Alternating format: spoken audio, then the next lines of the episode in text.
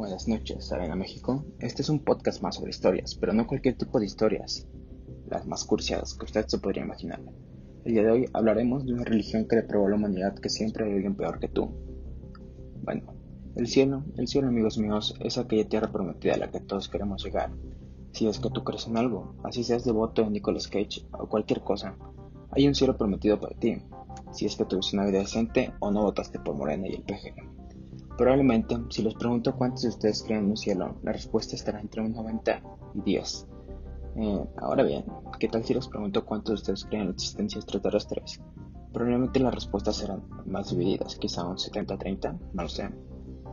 ¿Y qué tal si ahora les cuestiono sobre la posibilidad de ir al cielo siendo llevados por extraterrestres a través de un cometa? Lo sé.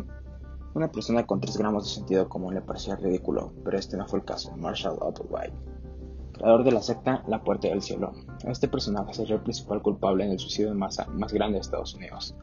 Un 26 de marzo de 1997 fueron encontrados 39 cuerpos y el suyo en una mansión en el rancho Santa Fe en California. El trasfondo, bueno amigos míos, es el siguiente.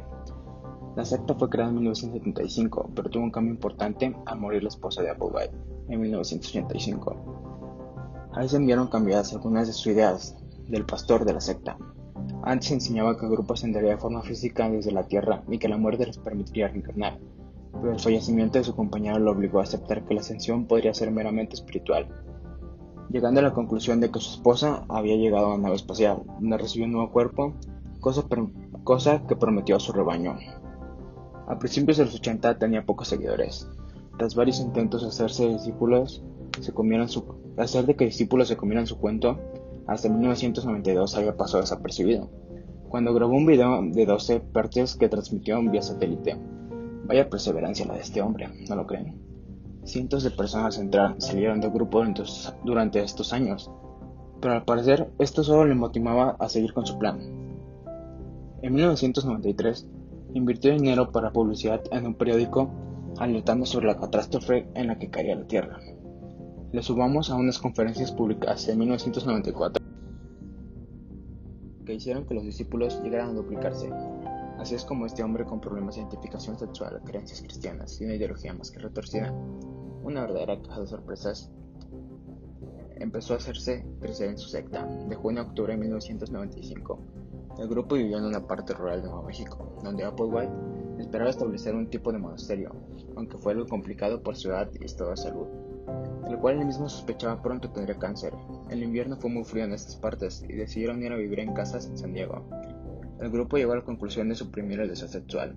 Ojo, algunos optaron por la castración química. Lo peor de todo es que encontraron a un doctor dispuesto a realizar tal suceso. Según ellos, la sexualidad era algo que mantenía a los humanos ligados al cuerpo, por lo tanto no nos dejaba avanzar al siguiente nivel. Pero esperen, aún hay más. ¿De dónde salió esto?